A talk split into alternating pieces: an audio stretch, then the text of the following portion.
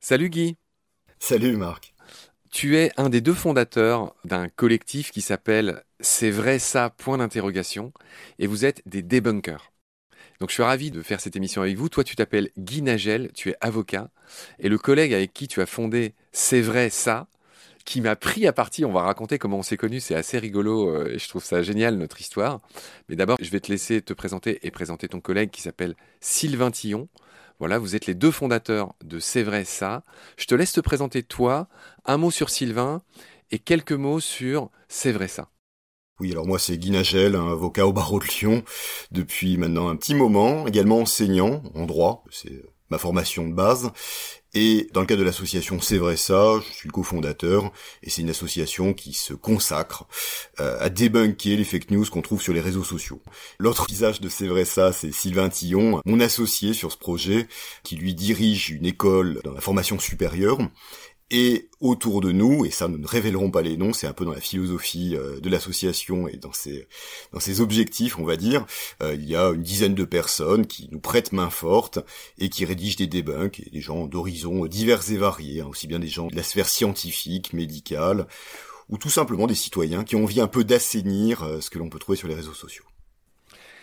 Vous êtes né, si j'ai bien compris, aux alentours de 2020, j'imagine en pleine période Covid? C'est ça, décembre 2020, pendant les vacances. Euh, c'était un projet sur lequel on avait un petit peu réfléchi avec Sylvain. La base, ça partait d'un projet un peu parallèle, on va dire, hein, qui s'appelait Copy Post, dans lequel je n'étais pas, qui était géré par Sylvain et, un partenaire euh, à lui. Et Copy Post, le but c'était de lutter contre les plagiats sur Internet et notamment sur les réseaux sociaux. Et euh, j'ai trouvé ça marrant, c'est comme ça que je me suis mis en relation avec Sylvain on voyait qu'il y avait une montée en puissance sur LinkedIn, parce qu'on est sur LinkedIn, des posts qui relayaient des fake news, et des fake news notamment en matière de santé publique et en matière de vaccination et de Covid. On s'est dit que peut-être on pourrait faire un projet un peu similaire à CopyPost, mais pour lutter contre les fake news. Donc on s'est lancé à ce moment-là en décembre 2020 euh, sur ces problématiques. Vous avez 53 euh, 700 abonnés à l'heure où je parle sur LinkedIn. Nous sommes le 28 juillet 2022. J'aime bien situer nos entretiens dans le temps.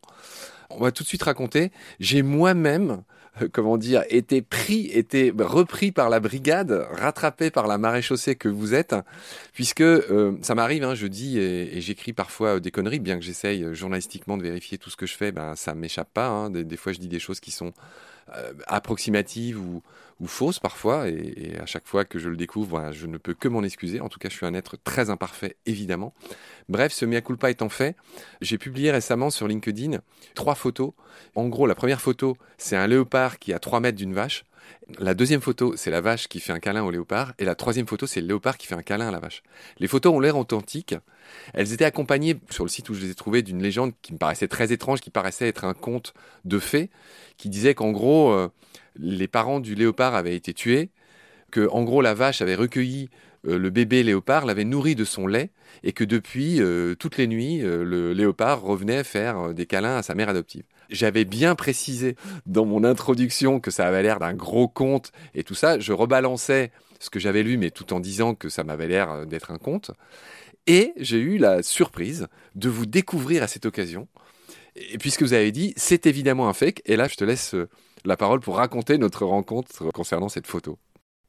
Déjà, tes auditeurs ne nous tiendront pas rigueur de ça, parce que déjà tu nous as invités, donc ça montre bien qu'il n'y a aucun problème entre nous. Bon, ça c'est le premier point. Le deuxième point, euh, c'est les photographies sont identiques. Hein, je crois qu'elles ont été relayées par le Times of India.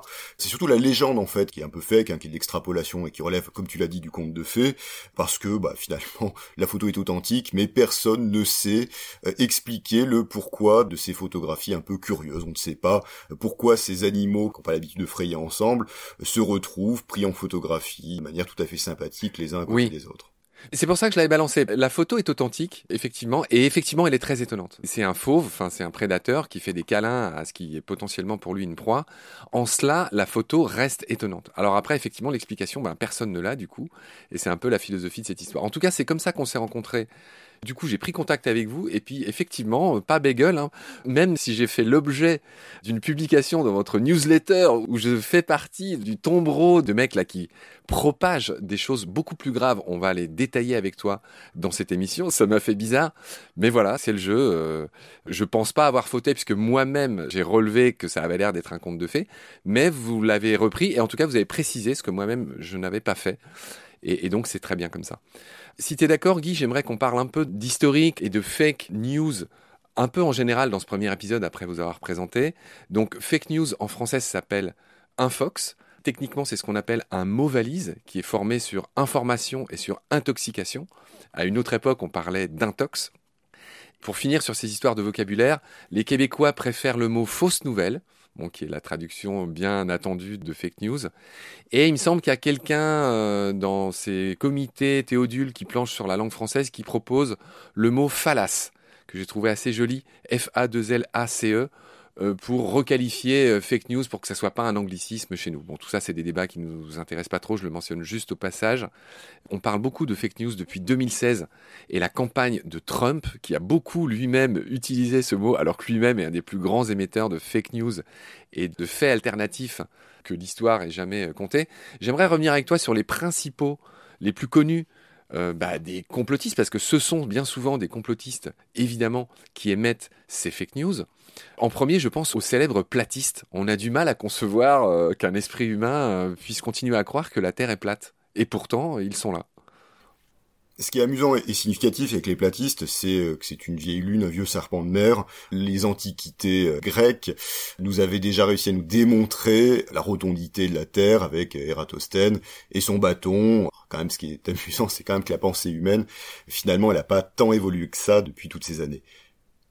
Je rebondis sur ce que tu dis parce que Eratosthène, c'est quand même prodigieux. Je, trouve que c'est une des plus grandes inventions, je, pèse mes mots, jamais faites. C'est un type à base de l'ombre des bâtons qu'il a mesuré à différentes heures de la journée, à différents endroits, en ayant un complice qui, euh, mesurait lui aussi des bâtons à, quelques dizaines de lieues de là où il était. Enfin bref, euh, on pourrait l'expliquer simplement et tout le monde comprendrait que ce type a prouvé et même a mesuré le volume de la Terre, et il s'est très peu trompé, il est quasiment arrivé euh, à cette circonférence de 40 000 km, je crois, de la Terre. Mais euh, effectivement, comme tu l'as dit, en faisant deux, trois expériences de logique pure et, de bon sens incroyable, tout simple. Il a montré que la Terre était ronde. Parce que l'argument que nous opposeraient les platistes, cher Guy, tu seras d'accord, c'est de dire que est-ce que tu as vu que la Terre était ronde? Et tu vois, et ceux qui nient aussi le fait que l'homme se soit posé sur la Lune, avec cette histoire de célèbre drapeau un peu, euh, un peu rigide là, ils vont te dire, mais est-ce que tu y étais toi sur la Lune? C'est un peu ça qu'ils disent tous ces. Euh, et c'est pareil, les climato-sceptiques, que ce soit à cause de l'homme, ils disent que c'est normal, que c'est le cycle solaire qui veut ça, nanani. Donc les mecs, ils... comment toi tu le sais? C'est vrai que c'est un peu imparable. Oui, alors ça c'est intéressant aussi. C'est pour ça que les platistes, ils sont amusants et à la fois très significatifs de tous les autres. C'est que le platiste, en fait, c'est un romantique. C'est quelqu'un qui va totalement écarter toute notion de, démarche scientifique, qui va euh, ne se référer qu'à ses propres sens, à sa propre perception. C'est quelqu'un qui est dans le doute, mais dans un doute absolu, dans un doute euh, qui est complètement déraisonnable. On est au-delà du doute philosophique même. Euh, clairement, ça serait comme si je disais, bah, peut-être que Marc, qui est en train de m'interviewer, n'existe pas réellement parce que nous ne sommes pas physiquement en présence et que je ne t'ai pas serré la main. Bon, c'est comme dire que le présentateur du journal de télé, on le connaît pas, il n'existe pas parce qu'on lui a pas serré la main. C'est un petit peu, un petit peu ça. Euh, C'est quand même, il y a ce côté romantique, le côté en plus, on se dit éventuellement utilitaire. Quel serait l'intérêt que la Terre soit plate plutôt que ronde? Je pense que la physique serait euh, très certainement euh, grandement changée, mais néanmoins, on voit pas trop euh, le l'intérêt de ce complot. Et souvent, ces complots, ces conspirations ne présentent aucun intérêt. Je me permets de t'interrompre, Guy. Je suis pas tout à fait d'accord. Vous-même, dans certains cas, vous expliquez que parfois il y a même des intérêts financiers mais je pense qu'ils ont toujours un intérêt, ou en tout cas un, motif, et que les antivax, ils veulent pas se vacciner, nanani. Enfin, tu vois, ils, ont, ils poursuivent tous un agenda, pour employer un, anglicisme. Pardon de t'avoir interrompu. Oui, alors la notion d'agenda, Bien évidemment, quand je dis qu'il n'y a pas d'intérêt à ces fake news, c'est plutôt se dire quel serait l'intérêt de mentir sur le fait que la Terre est plate, bon, et puis il y aurait, je ne sais pas, des services secrets, les Men in Black, aux confins du monde, qui seraient là pour nous empêcher d'aller plus loin que les, les colonnes d'Hercule, hein, je ne sais plus comment ça s'appelait chez les Grecs. Le... Gibraltar. Je crois que c'est les colonnes herculéennes, enfin on le voit des fois dans les vieux textes grecs. Bon, parce que il y avait pour les Grecs cette volonté aussi d'expliquer le monde. C'est pour ça que la cosmologie grecque est souvent euh, imparfaite et complètement éloignée de ce que l'on connaît nous réellement, parce que faute de connaissances, il voulait expliquer le monde. Il n'y a pas de souci, c'est d'ailleurs, j'imagine comme cela que les religions vont euh, prospérer, euh, ainsi que l'imaginaire humain. Ouais, Guy, alors là, je rebondis vraiment sur ce que tu dis, parce que c'est ça en fait, ceux qui font des fakes, est de l'ordre de la croyance. Ce n'est pas de l'ordre du fait, c'est de l'ordre de la croyance. Il y a un lien avec la religion c'est qu'effectivement, alors moi qui suis-je pour dire ça, mais je vois la religion comme une grille de lecture que l'homme, éternel angoissé depuis l'aube des temps, plaque sur le monde pour se rassurer et pour se forger une histoire commune. En gros, tous ces mythes, qui parfois deviennent des religions, pour moi c'est ça. Et le fake, je pense, est un avatar, quelque chose qui dérive de ce que je viens de dire. Je ne sais pas si tu es d'accord. Oui, d'ailleurs, ce qui est marrant, c'est que les gens qui sont dans le conspirationnisme pour les vaccins, par exemple, le sont souvent pour d'autres choses. Je dis pas que tous tous les propagateurs de fake sont des platistes, mais pas loin. D'ailleurs, je crois qu'il y avait une étude qui disait que si on adhère à une théorie du complot, il y a de grandes chances, il y a de fortes chances qu'on adhère également à quelques autres. Il y a quand même dans la complosphère une grille de lecture totale du monde. En fait, c'est que tous les faits du monde sont expliqués par cette grille de lecture. C'est qu'au fond, s'il y a ce vaccin qu'on trouve, bah, c'est certainement qu'on a dû, je ne sais pas, créer en laboratoire ce virus pour que Big Pharma s'en mette plein les poches, avec les gouvernements qui sont à la solde, effectivement, de Big Pharma, de Bill Gates, des reptiliens, enfin, on met finalement tout dans un sac et on explique tout, la totalité des faits est en fait expliquée par cette Et d'ailleurs, les faits ne sont là que pour valider la croyance. Ouais, c'est les mécanismes euh, du fake. Euh, je voudrais donner quelques détails précis, Guy. Rendre hommage à l'exergue que vous avez mis sur votre compte LinkedIn en haut à droite. C'est la première chose qu'on voit. Il se trouve que c'est une phrase de Umberto Eco, qui est un de mes auteurs préférés. Cette phrase à elle seule m'a donné envie de vous appeler et de vous interviewer. Je la lis.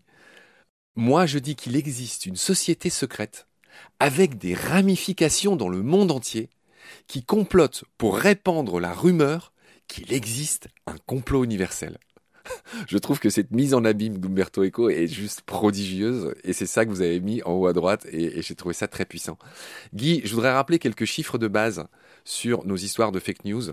Le premier, c'est que 8 Français sur 10, on a envie d'étendre ça à tout le monde occidental, adhèrent à au moins une théorie du complot selon Conspiracy Watch. Toi et moi, on va essayer de citer nos sources qui est un organisme qui étudie ces choses. 8 Français sur 10 adhèrent à au moins une théorie du complot, je le répète, et tu as dit tout à l'heure que quand on adhérait à une, bah, il y a de fortes chances qu'on adhère à d'autres. L'autre chiffre qui me paraît très intéressant de rappeler, Guy, que je vais te laisser commenter, c'est que un fake voyage, on parlait de complosphère, je dirais dans la sphère des médias en général, dans les réseaux sociaux, un fake a 70% de chances de plus qu'une vérité de se répandre dans les réseaux sociaux. Je pense que c'est quand même pas lié au biais de confirmation qui fait que quand on a sous les yeux une nouvelle, une information qui va dans le sens de nos croyances et de nos, on va dire de nos acquis, il y a de plus grandes chances qu'on y adhère et qu'on la partage et qu'on la relaie que quand on a quelque chose qui, euh, je dirais un peu contrarie nos, nos projets. Ça c'est peut-être le premier point. Et puis d'autre part, la fake news aussi, elle est quand même souvent calibrée pour circuler. Euh, une vérité, quand on lit une publication scientifique, quelle qu'elle soit, c'est quand même pas très glamour. Hein. On explique grosso modo qu'on a, grâce à cette expérimentation, découvert certaines choses sur un certain échantillonnage, avec un certain nombre de biais, qui fait que ça devra être confirmé ou infirmé par d'autres expériences qui seront reproductibles, etc., etc. C'est quand même pas très glamour. Là où la fake news dit attention breaking news, vous êtes vacciné, vous avez deux ans à vivre. Voilà. Ça, effectivement, bah, tout de suite, euh, quand on va jouer sur la peur, la croyance, et puis, euh, je veux dire, c'est ce vieux terreau, on va dire, de, de méfiance, de défiance vis-à-vis des gouvernants, des puissants, etc., etc., bah, il y a de grandes chances que ça circule plus vite. Ouais, ouais, c'est exactement les mécanismes, tu le dis très bien. Les complotistes dénoncent en général les mainstream media, donc les médias mainstream. Ils dénoncent la science mainstream. Ça n'a aucun sens, la science mainstream, parce qu'il n'y a qu'une science, hein. enfin, en tout cas, quand on la fait bien et honnêtement, évidemment. Euh, voilà, je, voulais juste citer les principaux euh, complotistes les plus connus. J'ai parlé des climato-sceptiques, on a parlé des platistes, il y a aussi les truthers outre-Atlantique qui réfutent les massacres dans les écoles, plus ou moins pour conserver ce fameux premier amendement qui concerne les armes, hein, ce goût immodéré des Américains pour les armes à feu, et donc les truthers qui réfutent les massacres qui ont été commis dans les écoles euh, pour que les gens puissent continuer à s'armer jusqu'aux dents. Par le passé, il y a eu les célèbres Illuminati, des romans de Dan Brown, je pense à, au Da Vinci Code. Il y a eu les créationnistes, on n'en a pas parlé, mais on parlait de religion tout à l'heure, et on parlait des platistes, c'est très lié, je pense. Les créationnistes qui, le plus sincèrement du monde, cette fois peut-être, je dis cette fois, mais ils sont tous comme ça, pensent que d'un claquement de doigts, euh, Dieu a créé euh, tout ce qu'il y a sur Terre. Oui, ça fait un bon panorama de ce qu'on va retrouver. Alors, ce qui est intéressant dans ce que tu dis, c'est le caractère sincère de certains propagateurs de fake news. Il n'y a pas que des gens en fait qui poussent des agendas pour se faire de l'argent ou la renommée ou du like euh, sur les réseaux sociaux. Alors on trouve ça aussi, mais euh, à la base quand même il y a une conviction qui est chevillée au corps, mais qui est effectivement de l'ordre de la religion, voire de la secte. D'ailleurs, ce qui est marrant, c'est que dans une secte, on va surinvestir les figures, les personnes, ce qui fait que par exemple, dans euh, la complosphère anti-vax, on va mettre en avant euh, bah, tous ces médecins, ces professeurs, on va chercher le prix Nobel qui a dit ci ou ça, alors que dans la la science mainstream, comme tu dis, hein, enfin bon, la seule qui existe réellement, on va plutôt se référer à des études, des essais, et euh, on va au fond pas tant s'intéresser à la personnalité de qui a produit quoi, mais plutôt effectivement du, sérieux des travaux. Une des caractéristiques de la science, c'est que tout ce qui est proféré par un scientifique peut et doit être vérifié par ses pairs. C'est comme ça que fonctionne la science. Ça devrait être la même chose dans les médias. C'est justement ce qui ne se fait pas parfois dans les médias et chez chacun de nous. Hein. Même moi, j'ai commis ce genre d'erreur. J'ai relayé des choses dans ma carrière, dans ma vie, y compris à sous Gravillon, qui parfois étaient fausses. Et je le regrette amèrement, mais parce que je n'ai pas assez vérifié. Ce sont des fautes qu'on commet chacun, et je pense qu'assez honnêtement, je commence par balayer devant ma porte. Pour finir cet épisode, Guy, j'aimerais qu'on parle des mécanismes euh, qui permettent ça. Il y a un biais connu. Il y a beaucoup de biais hein, dans ces histoires de complosphère. Ce biais, je l'appellerais la vérité de groupe l'emporte sur le bon sens individuel. C'est-à-dire que quand il y a plusieurs personnes autour de nous qui valident quelque chose, bah, on a un biais qui est très humain, qui consiste à, euh, bah, à dire bah non, finalement, c'est peut-être moi qui me trompe, c'est les autres qui ont raison. Alors, c'est amusant que tu partes là-dessus, parce qu'au contraire, c'est quelque chose des fois qu'on retrouve dans la complosphère, c'est que les complotistes vont se référer à l'expérience de Stanley Milgram ou l'expérience de H, euh, où justement on va étudier l'impact du conformisme euh, pour exécuter des ordres qui sont soit ineptes, euh, prétendent avoir des perceptions qui sont complètement idiotes, ou même commettre des actes, c'est l'expérience de Milgram avec l'expérience sur la chaise électrique. Bon. Et ils indiquent ça pour dire, ben nous on n'est pas des moutons, ça revient quand même souvent dans leur, dans leur discours, on est des esprits libres, on est des éveillés, et on ne fait pas comme les autres. Sauf que c'est complètement réversible.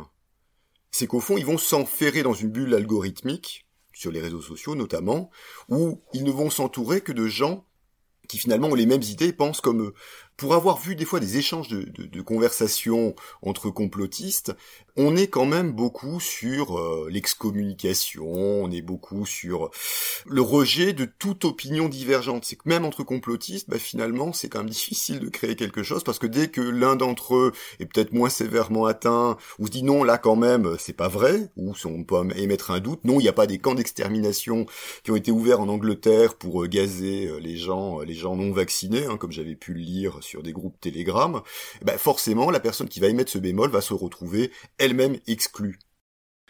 Guy, j'en suis toujours dans les mécanismes. Alors après, c'est précisément de la mécanique. Hein. C'est ce que j'appellerais les algorithmes affinitaires.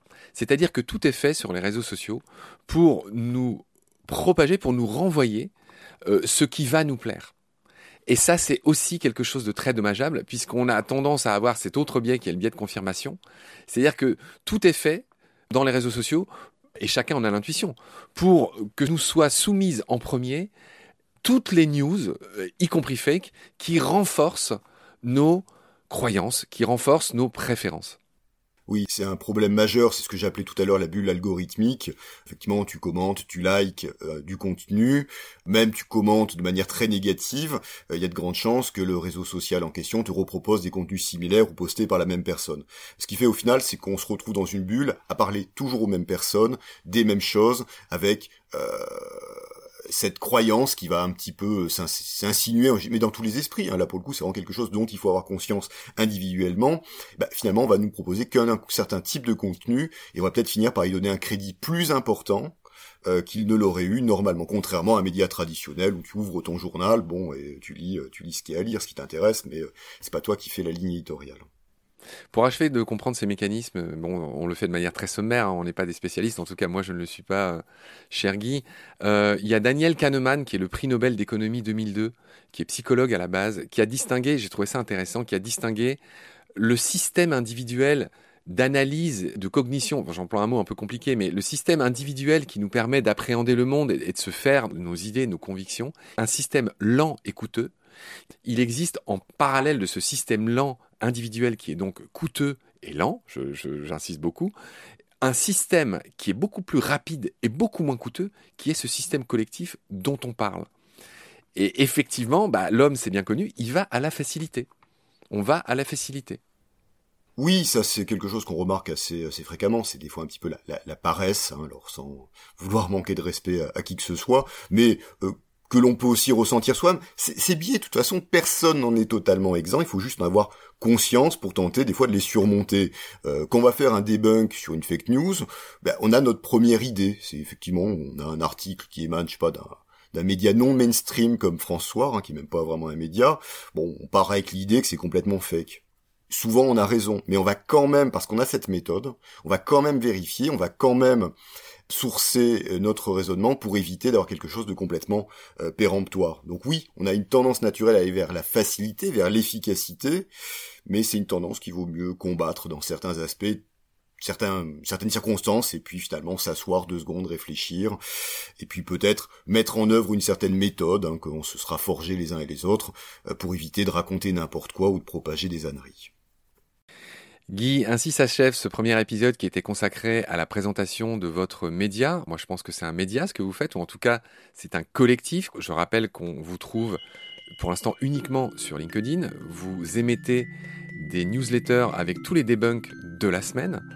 Comme je disais, ce premier épisode qui était destiné à vous présenter et à présenter C'est vrai ça, point d'interrogation est terminé. Je te retrouve avec impatience pour la suite où on va parler de vos debunks les plus savoureux, ceux qui sont à l'intersection de nos deux boutiques, si j'ose dire, c'est-à-dire de la vôtre qui est généraliste et de la mienne qui est plus centrée sur le vivant. Donc d'ici là, je te dis, cher Guy, à très vite, prends soin de toi, salut. Merci.